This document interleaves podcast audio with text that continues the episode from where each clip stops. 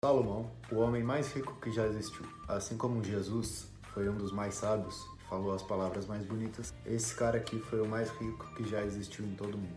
Ele nos explica que sim, assim como o universo, existem algumas leis nele, podem ser gravitacionais, que os pilotos de aviões usam para que o avião consiga decolar e fazer uma viagem segura e bem-sucedida, também existem leis para que as pessoas de sucesso cheguem lá.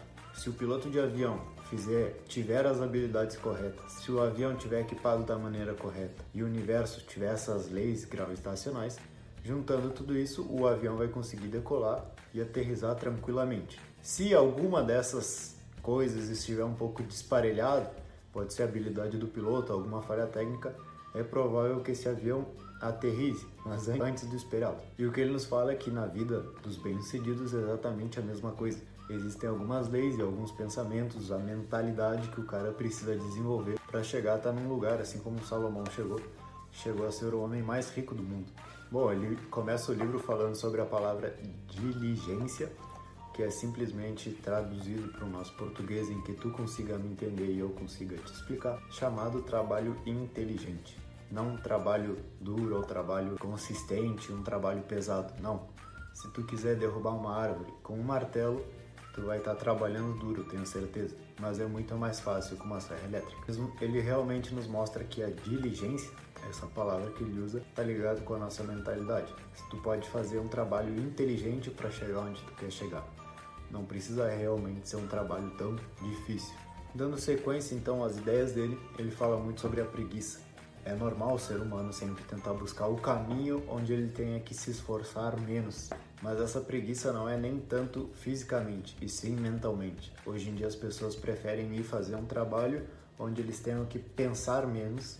Isso acaba acarretando então no caminho inverso do sucesso, que realmente a diligência para chegar lá onde tu quer chegar tem que ser um trabalho feito de forma inteligente e pode ter certeza que pensar é a coisa que tu mais tem que fazer sobre nossas questões humanas, que é importante o cara ter duas coisas que poucas pessoas têm e as poucas dessas que têm são poucas que realmente usam ela da forma correta.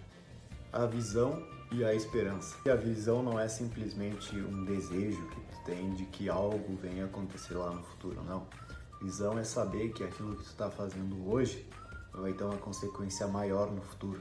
Ou seja, não é ficar só ficar pensando, olhando assim, vendo um futuro brilhante. Não. A visão é realmente tu colocar no papel, quero chegar aqui esse dia, traçar a tua meta e todos os dias tu seguir dando continuidade a essa tua esperança, que é o que ele chama de combustível. O que realmente vai fazer tu ir todos os dias atrás dessa tua visão é a esperança que tu tem de que sim, é possível e que pode dar certo e bom, qual é o problema número um das pessoas e dos negócios? A comunicação. É exatamente isso. Hoje em dia, talvez tu não esteja onde tu busca, ou tu não gosta de tais pessoas, ou tais negócios não deram certo simplesmente por causa da nossa comunicação. Às vezes a gente tenta expressar uma ideia, pode ser a melhor ideia do mundo, pode ser o melhor trabalho do mundo, pode ser o melhor negócio do mundo, pode ser a melhor pessoa do mundo. Mas se tu não praticas, tu não desenvolve essa habilidade de comunicação, tu realmente não tem nada. A comunicação é o único jeito, a única maneira de tu mostrar para o mundo realmente o que, que passa aqui dentro e é isso que difere as pessoas ordinárias das extraordinárias. A forma como elas expõem um pouco de si para o mundo. E aqui ele tem alguns segredos da comunicação que eu não vou te contar porque são segredos. Se tu quiser ir atrás, dá o teu jeito. A importância de um conselheiro ou de um parceiro. Realmente tu pode fazer coisas grandes estando sozinho, mas realmente em algum momento tu vai precisar de algum conselho, ou tu vai precisar de que simplesmente alguém te ali te diga, cara, vai que tu consegue. Porque as coisas vão começar a ficar difíceis e tu mesmo vai se dando fé, vai se dando esperança de que tá ficando mais difícil, que tu tá cada vez ficando mais burro, que tu já não é, e que tu já não é mais tão inteligente como antes e que tu já não tem forças para continuar e tudo isso que vai só te levar para baixo. Então é sempre importante, lógico, se preocupa e vive a tua vida, mas tenha ou pelo menos aceite se alguém chegar na tua vida como um conselheiro ou um parceiro. É importante saber também que tu não precisa se vender por pouco. Esse mundo simplesmente é gigante, existem bilhões de pessoas, existem milhões de empresas, existem milhões de oportunidades. Então não se venda por pouco. Entenda o seu valor e não aceite menos do que isso. Pelo menos não deixe de buscar até tu encontrar isso. Se tu acha que tu vale pouco e tu acha que tu encontrou algo que te valorize pouco, beleza? Isso aqui também é interessante. Por que, que é tão fácil mentir? Envolvendo a tua imaginação naquilo e tentando desenvolver uma história que não aconteceu, mas que tu tá inventando na tua cabeça naquele momento.